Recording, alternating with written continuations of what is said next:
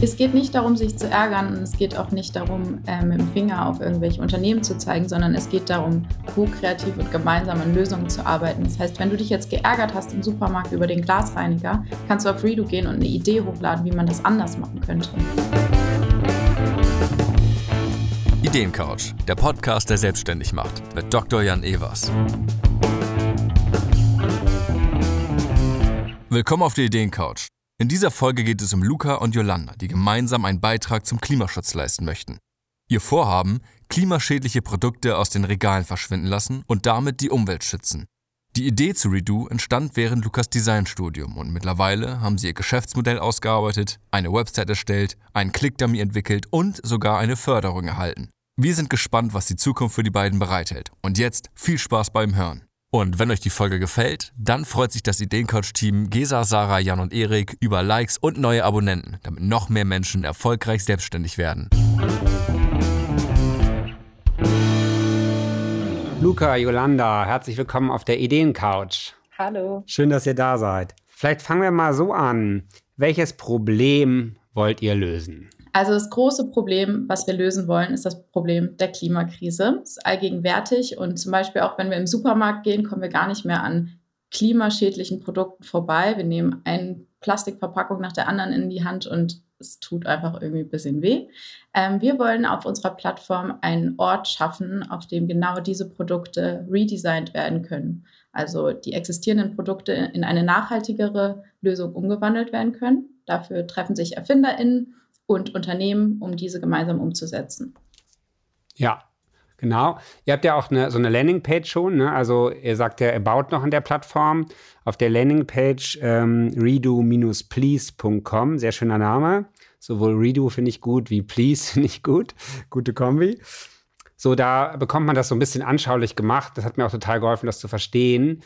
Da steht dann zum Beispiel irgendwie ein, Pro ein Produkt von Ikea und dann liebe IKEA, wir haben uns Gedanken gemacht, wie man das jetzt besser verpacken kann oder so. Und zwar folgende Ideen, deine Redo-Community. Ne, also das fand ich total spannend, dass die Community selber, wenn sie sich über was ärgert, gemeinsam versucht, was zu verbessern und ihr dann als Plattform mit der Kraft, mit den breiten Schultern einer Community euch an dieses Unternehmen wendet. Da dreht ihr ja was um, was Ne? Also Crowd, dass die Crowd äh, etwas, eine Verpackung, ein Produkt irgendwie bewertet, das gibt es schon länger. Ne? Da gab es auch einige Ansätze, die meisten waren nicht erfolgreich. Ähm, aber, aber dass die Community etwas entwickelt und sich dann an Unternehmen wendet in der heutigen Zeit, das, das fand ich total spannend. Wie seid ihr darauf gekommen? Ähm, die Idee zu Redo ist mir während meines Studiums gekommen. Und zwar gab es immer, ich habe sehr viel, ich habe Design studiert, ich habe sehr viele Eco-Design-Projekte gemacht, immer irgendwie mit Nachhaltigkeit und alles mit bedacht. Aber am Ende des Tages hatte ich dann ein kleines Produkt und wie wird das am Ende wirklich implementiert? Und wenn ich jetzt irgendwie die Coca-Cola-Dose redesigned habe und bei Coca-Cola anklopfe, interessiert die das recht wenig. Was ist aber, wenn ich bei Coca-Cola anklopfe und 200.000 Leute meine Idee auch gut finden? Dann ist es nämlich wieder interessant. Dann liefere ich direkt eine kleine Marktforschung mit und Coca-Cola hat die Möglichkeit, ähm, eine, ihre Kundenbeziehung zu stärken die sie in den letzten Jahren verloren haben. Das ist ein großes Problem von den Unternehmen, dass sie nicht mehr diesen direkten Kundenkontakt haben.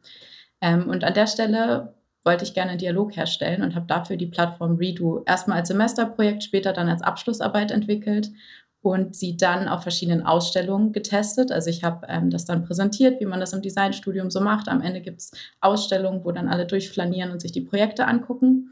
Ähm, und dann habe ich das Projekt äh, immer wieder dieses Feedback bekommen, so, oh, okay, wo kann man sich denn jetzt anmelden? Und das ist ja eine super Idee. Und zu dem Zeitpunkt war ich aber so, ähm, also ne, nach, nach so einer Abschlussarbeit ist man ähm, erstmal ein bisschen geschafft und wünscht sich einen Urlaub ähm, und war überhaupt nicht bereit, jetzt irgendwie diese, diesen Klick-Dummy, da konnte man nämlich, also da kann man noch gar, konnte man noch gar nichts klicken oder irgendwas machen, sondern nur sich Sachen angucken, den jetzt irgendwie umzusetzen. Und habe es dann erstmal in die Schublade gepackt ähm, und nicht mehr weiter drüber nachgedacht. Und dann kam die Pandemie und mit Urlaub war nicht viel. Und dann saß man so zu Hause rum und was ist, wenn das jetzt aber wirklich eine Chance darstellt? Also was ist, wenn die Plattform, die ich da während des Semesterprojekts und Abschlussarbeit dann entwickelt habe, was ist, wenn die eine reale Chance darstellt, der Klimakrise entgegenzuwirken? Und wenn ich es nicht jetzt probiere, probiere ich es dann überhaupt irgendwann. Und wenn ich es nicht probiere, wer probiert es dann? Und dann habe ich Jolanda angerufen und Jolanda hatte mir die Texte geschrieben für die Plattform, weil die sollten ähm, jung sein, aber nicht äh, cringe. Ähm, und dann hatte ich sie gefragt, ich glaube, das Feedback ist so gut, es geht mir nicht aus dem Kopf. Ähm, ich glaube, wir müssen das jetzt probieren. Und Jolanda war so, ja, ich bin total dabei und äh, let's go. und dann haben wir uns monatelang erstmal weitergebildet, weil ich komme aus dem Design-Kontext, das ist jetzt nicht so richtig businessmäßig. Ähm, und Jolanda hat Kunst, Kultur und Medien studiert. Ähm, und dann haben wir uns von morgens bis abends hingesetzt und alles war ja online zu dem Zeitpunkt und haben uns Kurse über Kurse ähm, alles reingezogen, was man sich nur denken könnte, was vielleicht sinnvoll sein könnte. Gib mal ein paar Beispiele. Oder Yolanda, sag du mal, was du dich an was du dich erinnerst. Was war das, wo du das Gefühl hattest, was best, best value for, for time und was war worst value for time? Also ich, äh, man muss halt wirklich sagen, wir haben bei Null angefangen. Ne? Also wir wussten, dass es Unternehmen gibt und Startups, aber was ein Businessplan ist, wussten wir nicht. Wir wussten nicht, was ein Finanzplan ist, was da drin stehen muss. Ähm, das waren alles Sachen, die wir uns aneignen mussten. Ähm, parallel haben wir was zu Marketing gemacht, zu Sales. Ähm, das sind dann Sachen, die hätten wir auf jeden Fall nach hinten schieben können, ähm, weil es halt zu dem Zeitpunkt einfach noch nicht wichtig war. Also zu dem Zeitpunkt war es zwar gut, schon mal ein bisschen was darüber zu wissen, braucht man auf jeden Fall. Ähm, aber die Kurse, die wir gemacht haben, waren deutlich weiter, also an einem späteren Zeitpunkt, als wo wir eigentlich zu dem Zeitpunkt mit Redo waren. Ähm, dennoch war es gut, mal so, ein, so einen Überblick zu bekommen, wo wir uns gerade eigentlich reinstürzen. Ähm, und ich würde aber trotzdem sagen, wo man sich dann wirklich reinstürzt, das merkt man dann halt erst, wenn man mittendrin ist. So. Ähm, und da muss man auch immer wieder reflektieren, so wo stehe ich gerade, machen wir das, was wir machen, richtig. Ähm, ja, und, und gucken, dass es einem dabei halt gut geht, ne? Ja, Okay, cool. Wo steht ihr jetzt gerade? Wir sind jetzt seit fast drei Jahren dabei mit Redo. Jolanda, korrigiere mich, wenn ich falsch liege. Nee, März 2020. Okay, also wir sind seit März 2020. Seit drei Jahren dabei, Redo zu bauen und haben seit Anfang dieses Jahres endlich die Möglichkeiten, die Plattform auch umzusetzen. Wir haben Ende letzten Jahres eine Förderung der N-Bank bekommen und haben nun die Ressourcen, auch so ein IT-Plattformprodukt umzusetzen. Und seitdem bin ich total im Tunnel, bin nur am Bauen. Wir haben einen äh, IT-Architekten, Sebastian, mit im Team, zwei externe Programmierer. Ähm, und jetzt wird das eigentliche Produkt gebaut. Währenddessen sind wir total gewachsen als Team. Wir sind auf eine Größe von neun Leuten herangewachsen, was jetzt natürlich Projektmanagement wieder auf, voll auf die Agenda bringt. Yolanda bildet sich total viel weiter, dass wir das äh, Thema auch schnell hinbekommen, dass wir effizient mit unseren Mitarbeitenden arbeiten können und ähm, genau die ganze Organisationsstruktur klappt. Was für eine Förderung der N-Bank? Fehlbedarfsfinanzierung nennt sich das. Und äh, das läuft über eine Uni, über die TU Clausthal. Ähm, genau, die haben das gemeinsam mit der, oder die N-Bank hat das an, an mehrere Universitäten, ähm, mit mehreren Universitäten zusammen dieses Programm ins Leben gerufen letztes Jahr. Und das ist so eine klassische Förderung, die super ist, ne, weil man endlich die Kapazitäten hat oder ja, die Gelder auch, die man braucht, um weiterzukommen. Auf jeden Fall in unserem Fall, weil wir eben Plattformprodukt haben. Es ist natürlich aber trotzdem auch mit sehr viel Aufwand ähm, verbunden. Also ich würde sagen, so es geht im Schnitt eine Person mindestens einen Tag die Woche flöten, ja. sozusagen, für, ja. für Sachen, die man eben für die Förderung aufbereitet. Ja. ja. Okay, ja, genau. Können wir vorstellen, ne? Fehlbedarfsfinanzierung ist quasi eine, ein technischer Term, wenn also der Staat einem privaten Menschen, UnternehmerInnen Geld gibt, dann braucht er eine Begründung, ne? Und dann sagt man, das ist etwas Förderwürdiges, was ähm, ansonsten nicht entstehen würde. Und da fördern wir jetzt den Fehlbedarf. Also wenn ihr jetzt schon 10% Einnahmen hättet, dann würde, würden die 90% fehlen, äh, fördern. Aber da ihr noch keine Einnahmen habt, fördern sie halt dann 100% so, ne? Daher kommt das. Also es ist eigentlich ein nicht zurückzahlbarer Zuschuss. Klingt irgendwie erstmal super attraktiv. Ein Tag die Woche von einer Person ist jetzt auch noch, ehrlich gesagt, äh, für ein öffentliches Förderprogramm ganz okay. muss es halt äh, sehen, dass man es sehr, sehr systematisch aufsetzt und dass man irgendwie vielleicht ganz vorne auch sich Hilfe holt. Okay, ja, also erstmal Glückwunsch. Also erstmal total cool, dass ihr da äh, so zäh wart.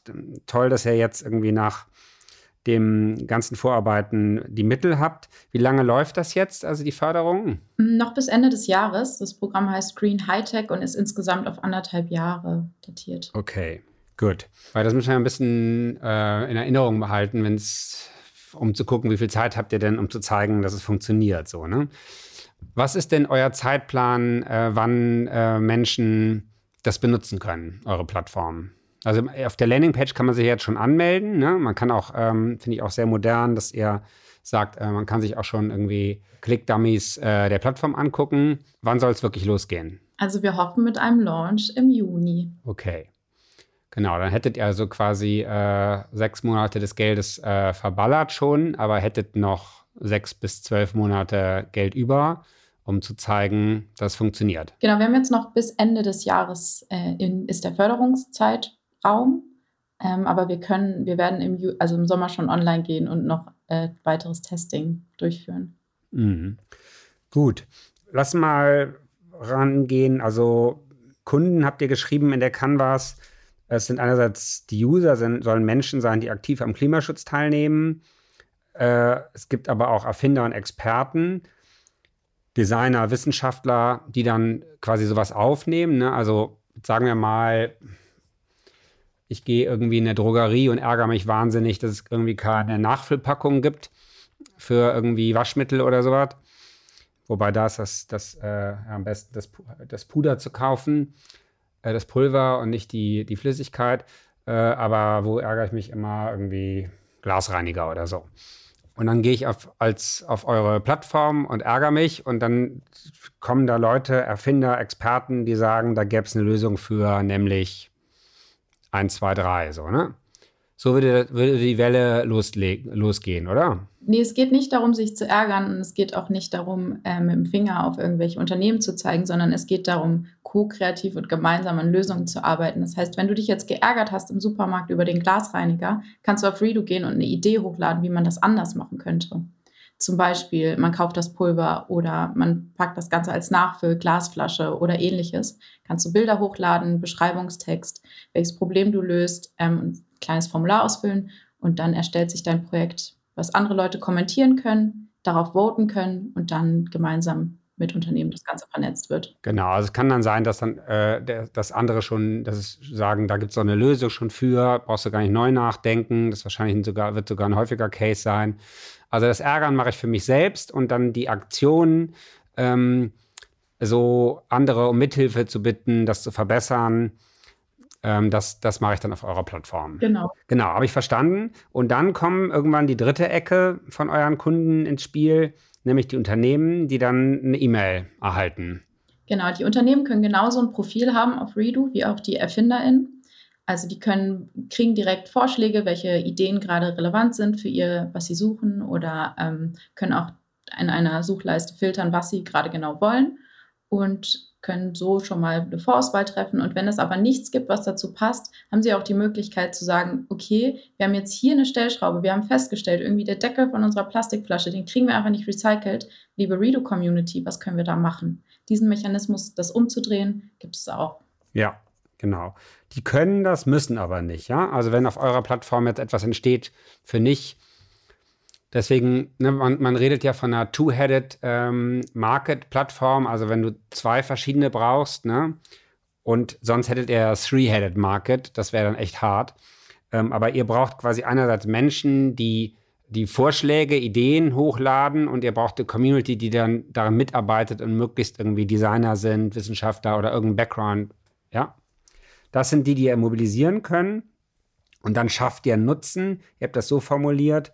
Ähm, keine langwierige, teure Marktforschung, direkter Dialog zwischen Herstellern und Konsumenten, Crowdsourced Innovation, den Begriff gibt es ja schon länger, habe ich auch vor zehn Jahren schon zwei, drei Gründungen zu betreut. Ähm, aktive Mitgestaltung zukünftiger Produkte, motivierender Klimaschutz. Ne? Dieses Motivieren, ich ärgere mich nicht lange, sondern ich gehe die ganze Kraft, die Energie, die Ärger freisetzt, die benutze ich jetzt, indem ich irgendwie, wenn ich eine gute Idee habe, sie so rüberbringe oder andere versuche zu motivieren, mir Ideen zu liefern. So, Angebot haben wir verstanden, Kundennutzen haben wir verstanden, Produktion, also ihr seid jetzt beim Prototypenbau, dann müsst ihr Community aufbauen, Marketing, Ihr schreibt zu Recht, bei uns fangen die Konsumenten den Innovationsprozess an. Ne, das ist, glaube ich, der, das ist, glaube ich, der, der, der Killer, der USP, weil es ja in Unternehmen wahnsinnig schwer ist, irgendwie etwas zu verändern, was schon gut läuft. Und ähm, als Einzelner auch schwer ist, wie du es eben schon gesagt hast. Aber wenn man irgendwie als Community das aufbaut, dann hat man zumindest Verbündete in den Unternehmen. So, und ihr müsst eine Community aufbauen und halten können und den Prototyp programmieren. So habt ihr das hier formuliert, was jetzt anliegt. Finde ich sehr gut formuliert. So, was für Kernfähigkeiten würdet ihr sagen, braucht ihr? Ich glaube, eine der wichtigsten Kernfähigkeiten ist tatsächlich ähm, zäh sein und dranbleiben und nicht aufgeben und sich gegenseitig äh, zu motivieren. Also das ist ähm, für mich ein unglaublich riesiges Ding, und das ist auch der eigene Grund, wieso ich doll an Redo glaube, weil es einfach ein Ort ist, an dem wir versuchen, gemeinsam Dinge zu verändern und uns gegenseitig äh, ja nicht mit dem Finger auf irgendjemanden zu zeigen, sondern zu sagen, hey, komm, ich nehme dich an die Hand, lass es zusammen machen. So, ähm, ich würde sagen, das ist auf jeden Fall etwas, was wir im kompletten Team haben. Ähm, das ist, es ist alles auf Augenhöhe. Es ist sehr einfach, miteinander zu sprechen. Alle verfolgen die gleiche Vision ähm, und sind bereit, da auch, auch die Arbeit reinzustecken. Ähm, das, das ist auf jeden Fall aus meiner Sicht so das, das Allerwichtigste und das, was, was glaube ich, dafür gesorgt hat, dass Luca auch und ich nach drei Jahren auch immer noch da sind. Ähm, Genau, also ich ziehe auch wirklich den Hut vor allen Einzelgründern das, ähm, und GründerInnen. Das ist auf jeden Fall nochmal eine andere Nummer. Abgesehen davon, ich glaube, für, für eine Plattform braucht man auf jeden Fall, ich bin sehr, sehr, sehr glücklich, dass wir Sebastian gefunden haben, unseren Software-Architekten. Luca und ich verstehen auf jeden Fall ein Stück weit was von Programmierung. Luca natürlich noch mal mehr als ich mit dem Design-Background. Aber sobald es dann ins Backend geht, da ist dann auch vieles für uns einfach ähm, so, dass wir das nicht verstehen. Also kann man gar nicht anders sagen. Ähm, Habt ihr darüber nachgedacht? Also man hätte ja auch das als Schlüsselpartner wählen können, ne? dass man eine Software, die es schon gibt, anpasst.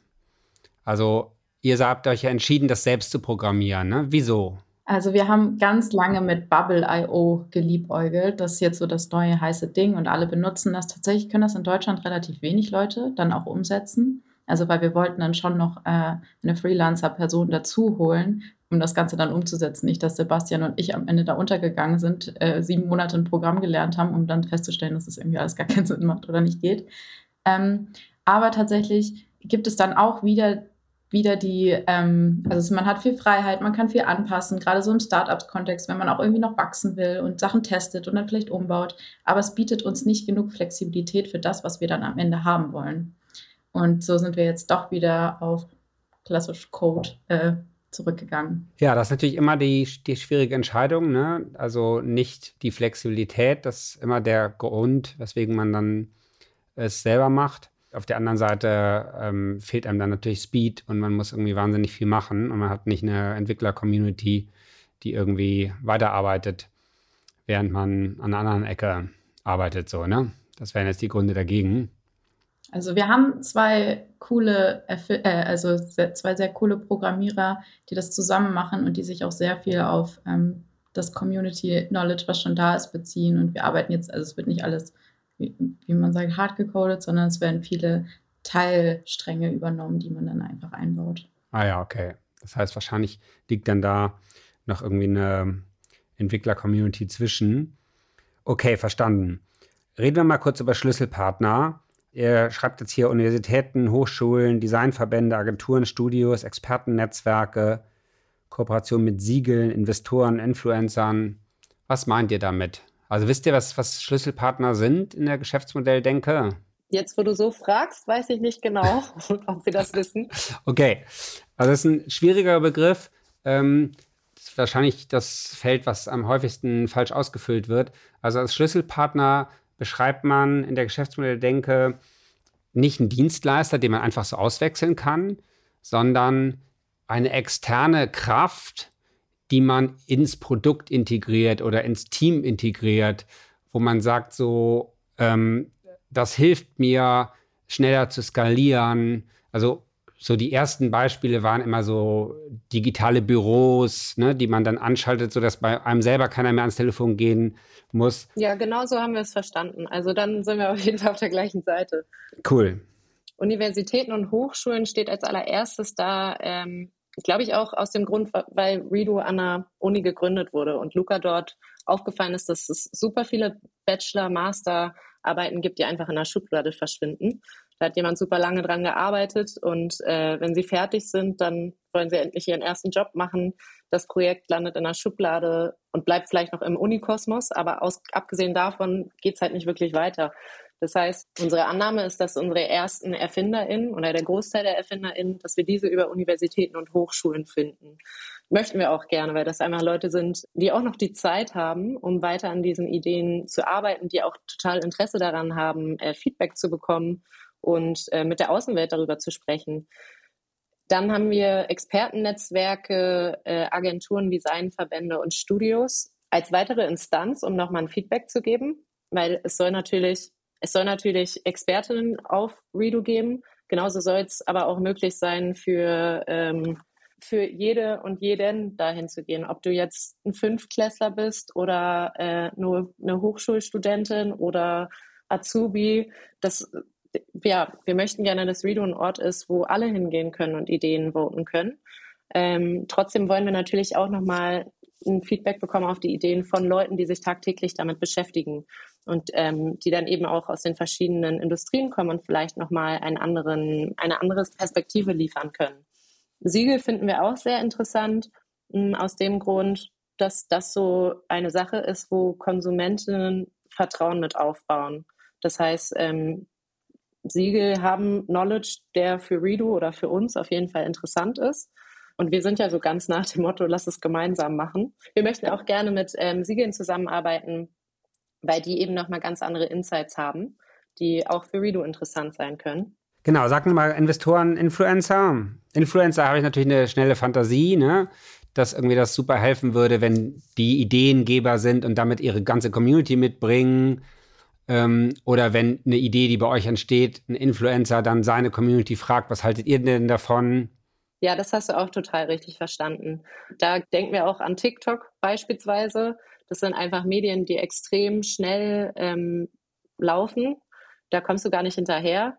Äh, die nächste Sache ist, dass wenn du da als Unternehmen Sachen hochlädst, das ist, das ist schön und gut, aber normalerweise ist die Traction nicht so hoch wie bei ähm, Persönlichkeiten. Ähm, dementsprechend ist das für Redo um eine Community aufzubauen, auf jeden Fall super wichtig, eben mit Menschen zu, zu arbeiten, die ihr Gesicht in die Kamera zeigen und dann eben mit, mit anderen über oder die informieren, ja. dass es Redo gibt. Ja, super. Investoren noch zuletzt? Investoren auch super wichtig für uns, weil unser Vorhaben einfach kein kleines ist, sondern ein riesiges. Das heißt, wir sind uns sehr bewusst, dass, äh, dass wir gar nicht ohne Fremdkapital ja, wir sind die letzten drei Jahre gut ohne Fremdkapital ausgekommen. Aber wir wissen, dass wir das jetzt von zwei auf acht Leute, auf neun Leute wachsen, ist eine Sache. Von neun Leute auf 30 Leute wachsen, ist nochmal eine ganz andere, finanziell auch nochmal. Ähm, sprich, wir möchten da auch einfach gerne Menschen mit drin haben, die ein bisschen mehr Erfahrung haben als wir. Wie ist das, wenn man ein Unternehmen aufbaut? Wie ist das, wenn man wächst? Genau, möchten da einfach gerne Mentorship auch mit drin haben. Okay, genau. Das ist dann nicht so richtig ein klassischer Schlüsselpartner. Ist dann eher so, dass man sagt, so, ihr seid offen. Ich finde das ja auch ganz stark. Äh, du hast eben gesagt, lass es uns gemeinsam tun, ne? Also wir fragen ja unten noch so in der Geschäftsmodell kann was nach Werten. Und ich finde, es sind zwei Werte, die wahnsinnig stark bei euch sind. Nicht mit dem Finger drauf zeigen. Ne? Ich heb mal den Finger hier. ähm, das finde ich total gut so, weil es auch ja untypisch ist und trotzdem irgendwie auch jetzt modern Ne? Ein Teil der, der Aktivistenbewegung ähm, geht diesen Weg, es zu versuchen, es besser zu machen und nicht ideologisch nur zu sagen, die machen das alles Mist. Also da, das finde ich irgendwie ganz stark und lass es uns zusammentun.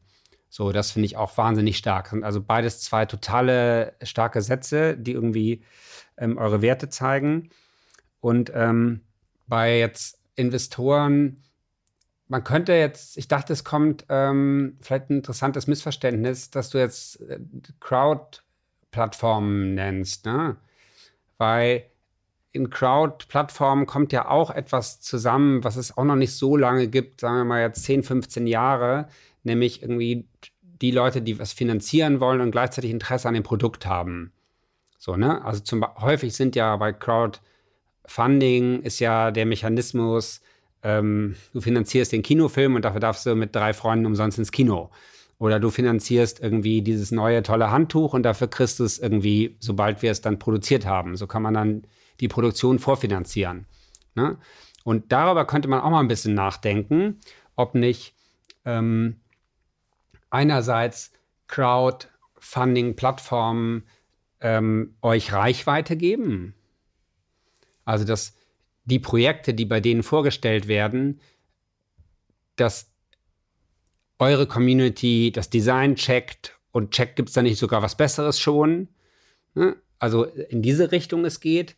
Ähm, und in die andere Richtung, dass ähm, ja, vielleicht die Projekte selber, ähm, also habe ich noch nicht zu Ende gedacht, aber irgendwie könnte da Kraft sein. Also, dass quasi nicht der klassische Investor, der jetzt als Business Angels bei euch was reintut. Da ist es auch super für Business Angels, super zu hören, dass äh, der Spirit, lasst uns gemeinsam tun, dass ihr offen seid, dass ihr lernen wollt, dass ihr dazulernen wollt. Ne? Das sagen immer viele, aber nicht so wahnsinnig viele Gründer ähm, machen es dann. Ne? Meistens ist man dann doch eben sehr stark im Tunnel und ähm, hört dann ungern ähm, das, was dann Business Angels so sagen. Ähm, also das wäre auch ein Alleinstellungsmerkmal. Aber da ist, da, da ist, glaube ich, äh, ähm, auch Kraft. Ich gehe noch mal kurz zu den anderen Sachen zusammen. Also ich finde es auch total stark, würde mich jetzt super überzeugen, wenn ihr es schafft, 10, 20, 30, 40 Lehrstühle für Design als Partner zu kriegen. Und dass die, dass die motiviert werden, die Studenten, ihre Arbeiten auf eurer Plattform zu schreiben und damit ein empirisches Feedback zu kriegen. Ich glaube, das könnte auch für die äh, Lehrkräfte total cool sein, weil sie sagt, so, guck mal dahin, die können diese ganzen Klimaschutzkraft nutzen, als Motivation dazu zu lernen. Also das finde ich ein super Weg, Reichweite zu kriegen, Relevanz zu kriegen. Da ist eine gewisse Qualität dann. Ja, und, und irgendwie ein paar Designfirmen zu sagen, so, wir wollen eure Expertise, wir wollen aber auch eure Leute, die irgendwie vielleicht sich nicht jeden Tag super verwirklichen können, aber bei uns können sie sich jeden Tag verwirklichen. Also ich finde das eine sehr, sehr spannend. Das sind wirklich, das sind tatsächlich gute Schlüsselpartner, sind ein bisschen auch Vertriebs- und Kommunikationspartner, aber umso enger ihr sie einbindet in den Prozess, dann werden es halt Schlüsselpartner. Und da ein, ein Partnermanagement zu bauen, die euch auch irgendwie, wenn es losgeht, ähm, Links bringen, weil das vielleicht noch mal damit ihr sichtbar seid bei Google, braucht ihr natürlich Authority und Hochschulen, die Links setzen, sind neben dem Staat, der Links setzt, die zweitbeste Authority, die ihr haben könnt bei Google.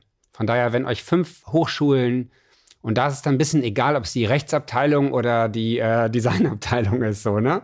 Das unterscheidet Google noch nicht.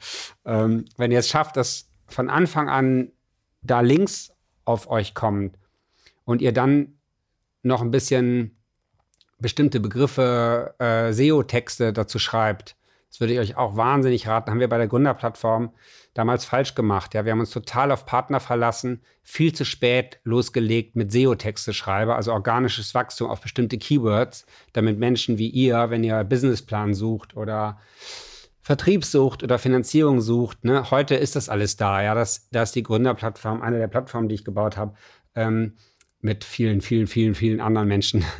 ähm, da sind wir jetzt überall. Ja, aber die ersten sechs Monate haben wir, waren wir total happy, dass wir 200 Partner hatten, aber da kam kein Traffic. Also jetzt, ne, das ist wahnsinnig schwer, wenn man selbst noch die Plattform baut und so. Aber jetzt da schon reinzugehen, zu sagen, äh, mit irgendeinem Google-Analyst, das hat er in einer halben Stunde gemacht, der oder die, was sind denn 20 Keywords, ähm, die zu eurer, eurem Produkt passen, wo, wo Traffic drauf ist, der nicht so hart umkämpft ist, sondern irgendwie leicht oder mäßig. Und dann da 20, 30 äh, Texte zu machen, die, wenn ihr launcht, dann Woche für Woche irgendwie ähm, raufkommen. Dann die Links der Unis und mit der Google Authority dann irgendwie Reichweite schaffen. So, das, das, das, das, das ist an diesem Schlüsselpartner Universitäten und Hochschulen wahnsinnig stark.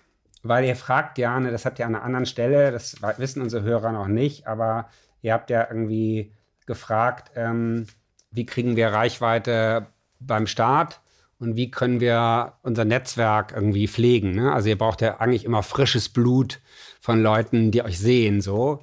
Und eigentlich ist in euren Schlüsselpartnern, das ist auch so der, der Erfinder der, des Geschäftsmodell Canvas, die wir hier benutzen, der heißt Patrick Stähler, hat auch ein tolles Buch geschrieben, Das richtige Gründen. Das würde ich euch total empfehlen. Also es passt super auf eure Plattform. Der guckt auch sich mehrere Plattformen an da in dem Buch und beschreibt, was die da richtig machen. Ähm, ist ein auch sehr grafisch, sehr schönes Buch, Das richtige Gründen.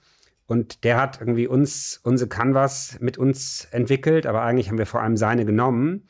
Und er sagt immer, im Schlüsselpartner in der heutigen Gesellschaft, in dem heutigen Instrumentarium vom Internet, liegt in Schlüsselpartnern eine unglaubliche Kraft für ein Geschäftsmodell.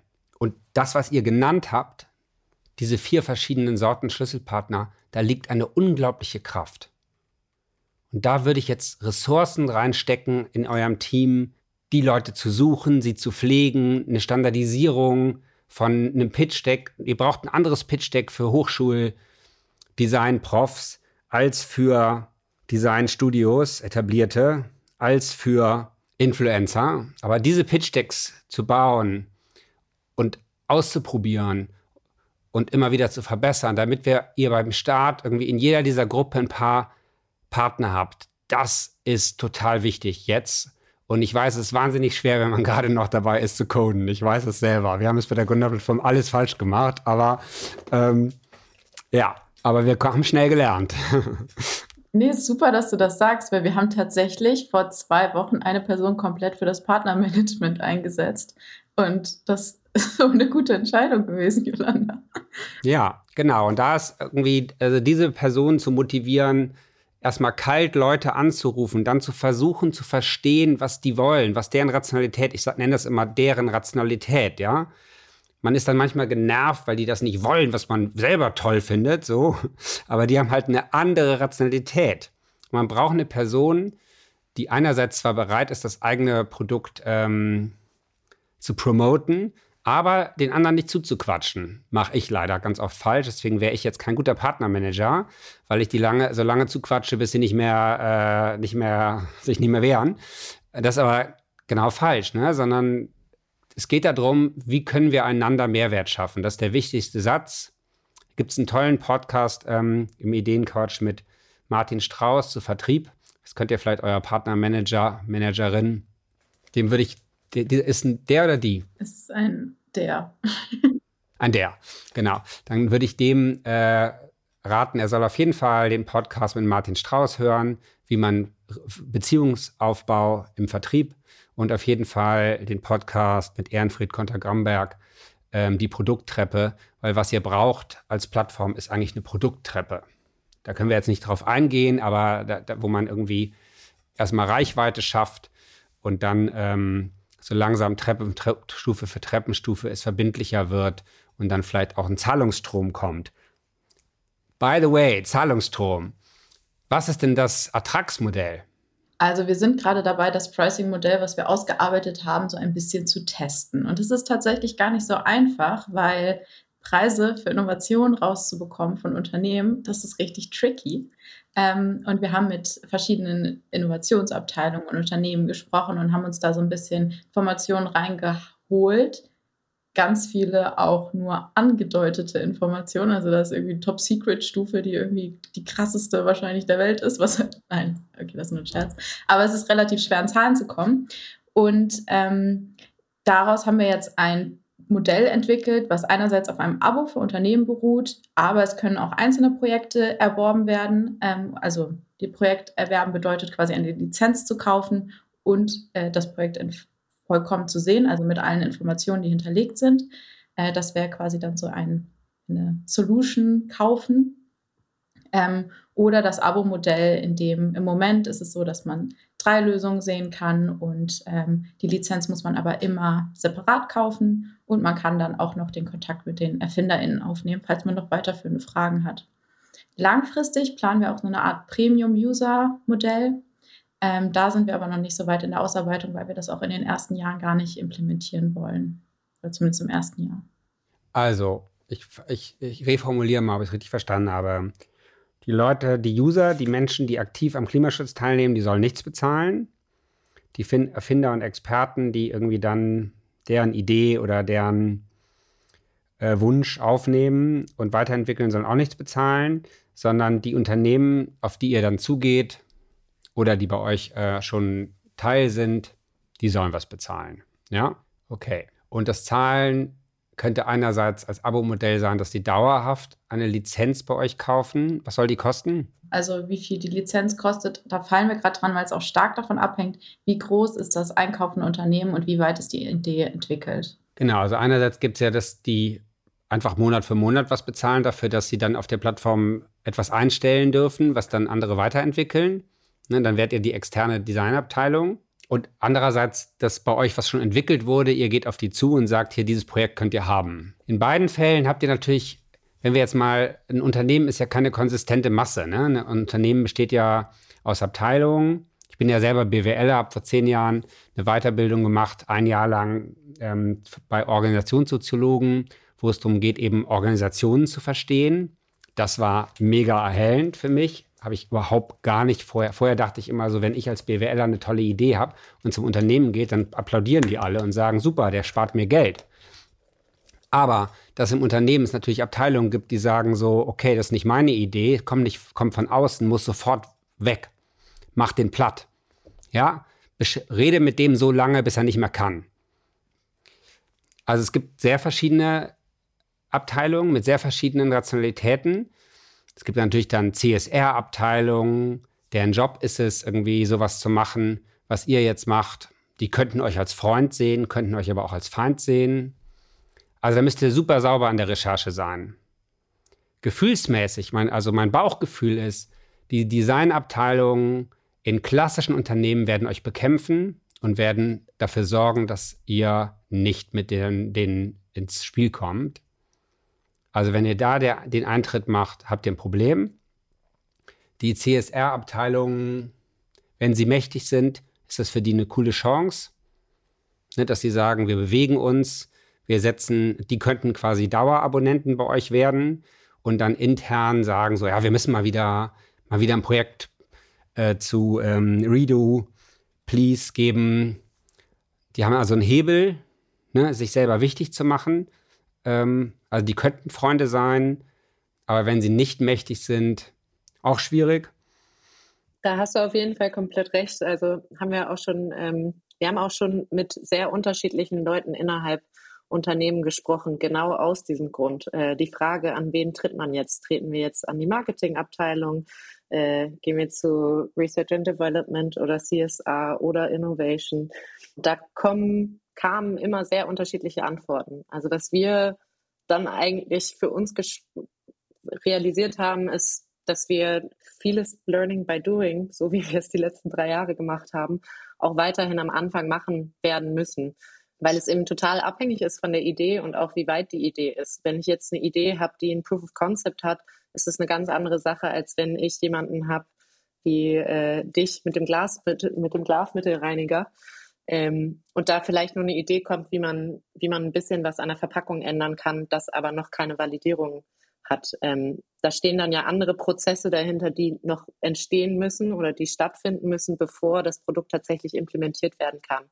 Ähm, und dadurch ist es, ist es wahrscheinlich am Anfang erstmal etwas, was wir austesten müssten anhand der ersten Ideen, die bei Redo umgesetzt werden. Ähm, und dann kann man, das ist unsere Hoffnung, dass man dann über Zeit sehen kann, ah, okay, wenn es eine Idee ist, die in diesem Stadium ist und das Unternehmen in dieser Größe ist, dementsprechend solche Ressourcen hat, um weiter an der Idee zu arbeiten oder eben nicht, dann können wir dieses Modell anbieten. Und dann ist das wichtig, dass dann ist es wichtig, dass Redo diesen Teil der Arbeit sozusagen übernimmt. Ja, ja, ja. Klingt nicht schlecht, aber wäre mir jetzt ein bisschen zu, zu dauert zu lange. Also ich mache mal einen Gegenvorschlag. Also bei LinkedIn haben wir jetzt die große Chance heutzutage, dass man eben immer die Jobtitel sieht. Ne? Und das wiederholt sich. Es heißt zwar immer ein bisschen anders, aber es wiederholt sich. Also so wie du es gerade gesagt hast, ist es Marketing, ist es Vertrieb, ist es CSR, ist es Design, ist es Innovation, das kann man erkennen. Und das würde ich jetzt ausprobieren. Und ich glaube, der, die Abteilung, mit der ihr sprecht, ist wahrscheinlich fast wichtiger als wo ihr gerade steht und ist vielleicht wichtiger als wie groß dieses Unternehmen ist. Wahrscheinlich ist das Cluster modernes Unternehmen, altes Unternehmen. Die BWLer machen immer Vierfelder-Matrixen. Ne? Wir lieben Vierfelder-Matrixen. also das ist X- und Y-Aktie. Und auf der einen ist jetzt traditionelles Unternehmen, modernes Unternehmen. Und auf der anderen ähm, Matrix ist jetzt, welche Abteilung das ist. Und ne, dann, das ist jetzt dann doch nicht zwei, vier Felder, ne, sondern sechs Abteilungen. Und da jetzt mal zu gucken und zu probieren, mit wem man spricht. Und mein Bauchgefühl wäre jetzt eine CSR-Abteilung, auch eine Marketing-Abteilung, ähm, die hätten Interesse daran, bei euch eine Lizenz zu kaufen, bei euch irgendwie als moderner Player, irgendwie, äh, wir arbeiten zusammen mit irgendwie, ne? Also äh, Innovations- und Designabteilungen würde ich möglichst gar nicht anrufen. Ja, also das, das würde ich die ganz konkret fragen, wer in ihrem Hause ähm, könnte, wer entscheidet sowas? Entscheiden Sie das selber? Aber das könnt ihr alles in dem Podcast mit Martin Strauß lernen. Ähm, entscheidet ihr das selber? Also er redet immer von MANs, Mittel, Authority, Notwendigkeit. Also wer hat die Mittel, wer hat die Autorität und wer sieht die Notwendigkeit? Ja, und vielleicht guckt ihr mal Stellenanzeigen, es wird Design und Innovation gesucht dann da anrufen und sagen, können wir das nicht für euch machen? Ja, das wäre, also die, die sehen eine Notwendigkeit, die haben, die haben, aber wenn eine Abteilung gut bestückt ist mit Designern, dann werden die doch einen Teufel tun, irgendwie jetzt auf einmal extern irgendwie äh, Ressourcen zu zeigen, mit denen sie arbeitslos werden.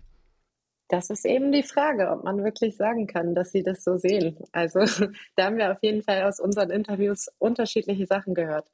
Ähm, es gibt auch viele, die sagen, okay, das ist eine weitere Instanz, ähm, die dafür sorgt, dass wir schneller zu dem Ziel kommen, wo wir hin möchten und an dem Punkt dann eben auch mehr verdienen. Und ich dann eben die Person war, die dafür gesorgt hat, dass Redo mit an Bord ist.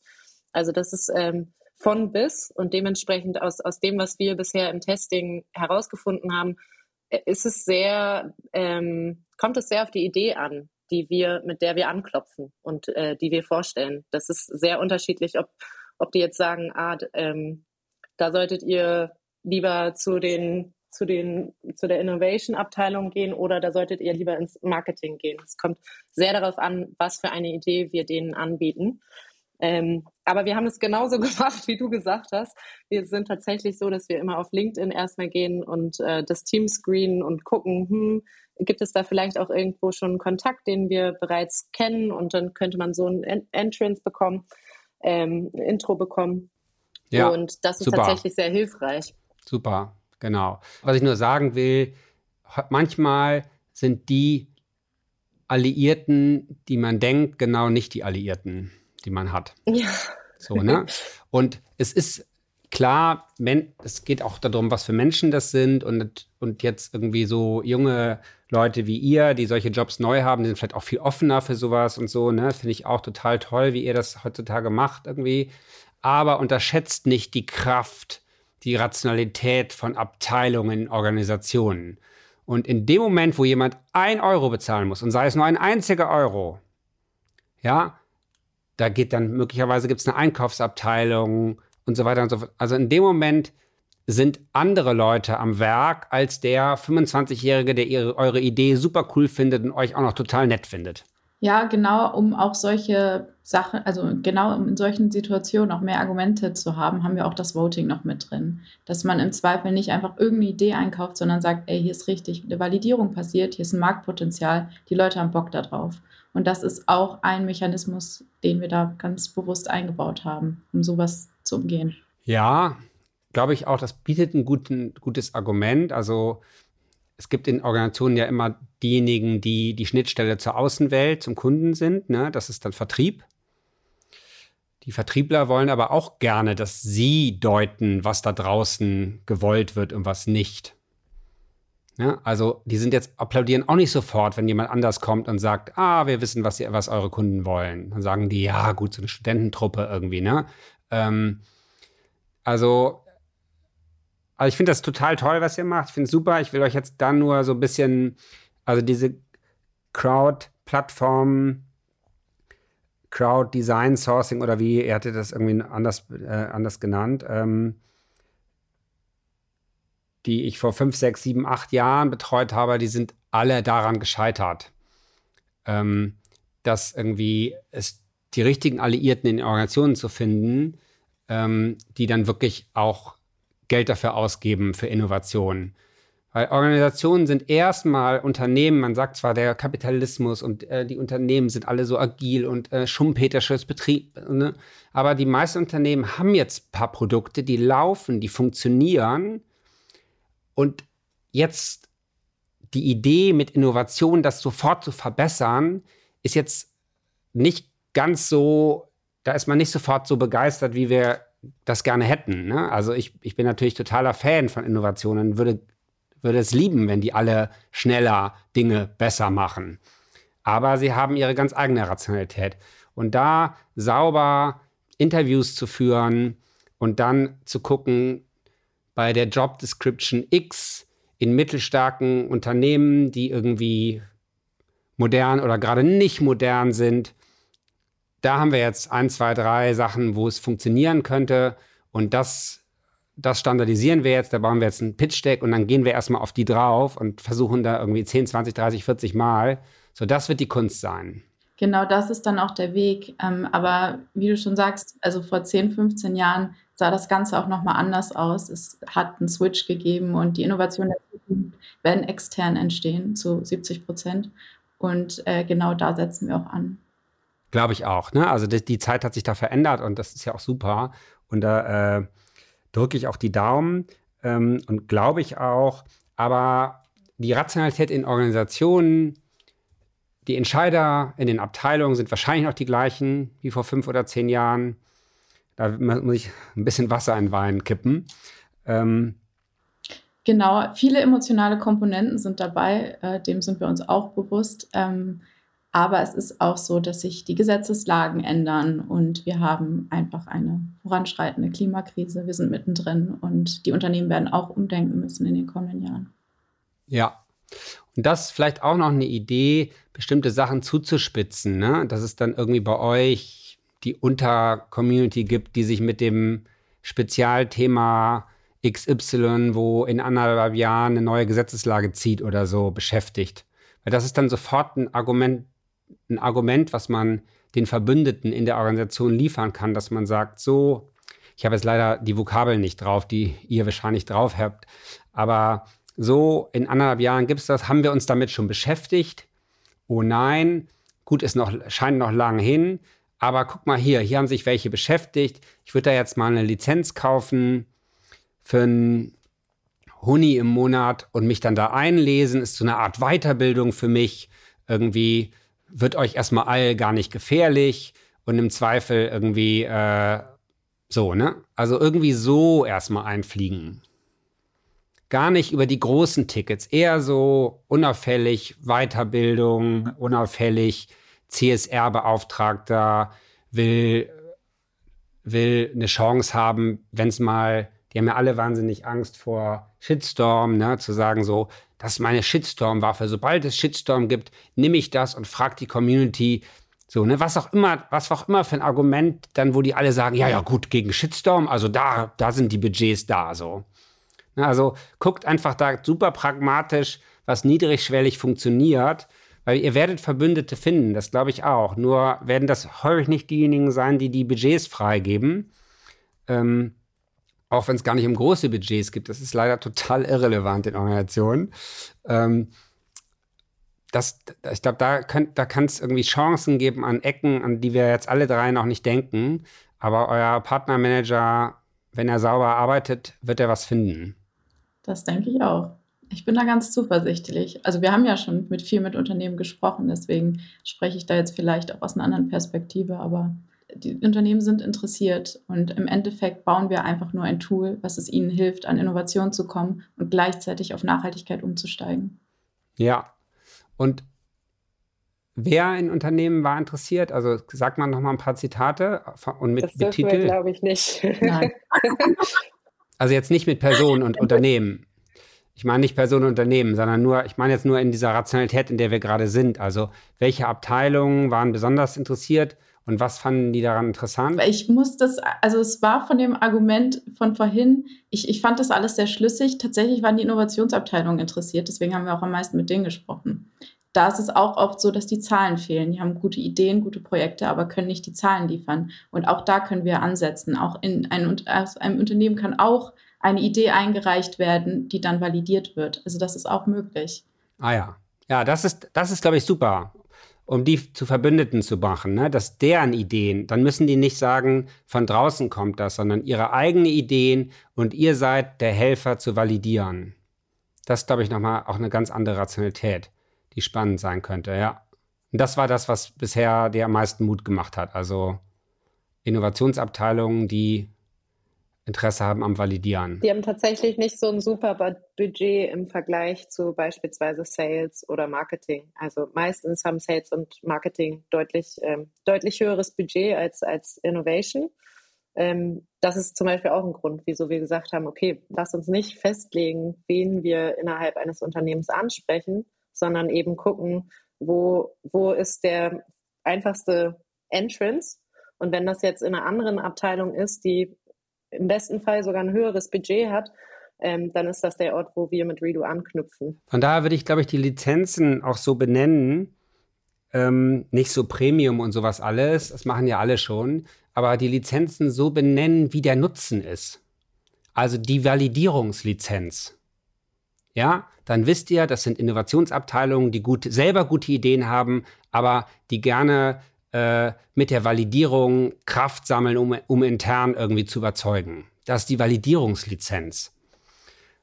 Und dann, na, ist jetzt, ist nur jetzt, um euch, äh, um ein bisschen Spaß zu haben, aber die Shitstorm-Lizenz, ja? Sobald es bei euch Shitstorm gibt, irgendwie sucht, sucht unsere Community, hilft euch, nach Lösungswegen zu suchen und ihr könnt sagen, wir sind mit der großen Community dabei, wir sehen das ein, das ist Mist oder so, ne? Muss man jetzt mal zu Ende denken, ja, aber ist jetzt irgendwie, aber so einfach so, ich glaube, damit hättet ihr auch eine gewisse Aufmerksamkeit, dass ihr versucht, für die Abteilung in deren Rationalität den Nutzen zu schaffen. Welchen Nutzen könnt ihr Vertrieb schaffen? Aufmerksamkeit vielleicht, dann, dann sind, die Vertriebsabteilungen sagt, wir haben eine super geile Verpackung. Wir wollen jetzt, dass alle sagen, die ist super geil. Und WeDo Redo, Redo hilft uns jetzt erstmal Aufmerksamkeit zu schaffen. Ne? Ein paar tausend Leute gucken sich jetzt unsere geile Verpackung an. So, ne? Das wäre jetzt so eine Vertriebsdenke so, ne? Und eine Marketingdenke wäre irgendwie, ja, wir sind gar nicht sicher, ob es gut ist oder nicht, irgendwie, aber ähm, wir wollen auf jeden Fall zeigen, dass wir da draußen offen sind und so weiter und so fort. So, ne? Ne? Also, dass ihr für jede Abteilung euch versucht, was ist der größte Nutzen, den ihr schaffen könnt und dann die Lizenz danach so benennt und dann ist die Lizenz jeweils so teuer wie die Budgets der Abteilungen. CSR hat wenig Geld, Innovation hat wenig Geld, ähm, Marketing ist in den Häusern unterschiedlich, Vertrieb hat immer viel Geld. So, das wäre, glaube ich, ein, äh, ein Weg. Und dann könnt ihr auch sehen, wenn die, je nachdem, was die klicken, beim nächsten Labor X haben wir ja einen, äh, der ein Produkt vorstellt namens Winken. Da kann man dann, wenn, wenn die Leute klicken, kann man dann sofort ein Chatbot anschließen und sagen, okay, in dem Moment, wo die bei euch auf, auf, auf, auf, auf Validierung schaffen, dann ist der Chatbot trainiert auf, ähm, das wahrscheinlich eine Innovationsabteilung oder so. finde ich eine gute Herangehensweise. Namen überlegen wir uns sowieso gerne, äh, dass wir da ein bisschen übers Wording auch gehen. Also finde ich einen guten Ansatz. Cool. Ja, super. Also ich, äh, ich wünsche euch äh, Erfolg und ähm, hoffe, ein kleines bisschen dazu beigetragen zu haben. Aber es ist total modern. Ja, und wir brauchen das. Solche Ideen brauchen. Ich glaube, und es gibt in Unternehmen immer mehr Verbündete. Das glaube ich auch. Genau, und am Ende sind wir das Tool für diese ganzen Ideen, die schon existieren. Also die Ideen sind alle schon da. Also die sind alle schon da. Sie müssen nur noch irgendwie gebündelt werden und nach außen getragen werden. Und das passiert dann auf Redo. Jawohl. Also. Danke, Jan. Es war schön, mit dir zu quatschen. Gleichfalls. War super spannend. Herzlichen Dank. Der Ideencouch Podcast ist eine Produktion der Everest GmbH und Partner von LaboX Hamburg. Redaktion Gesa Holz. Technische Bearbeitung Erik Uhlendorf.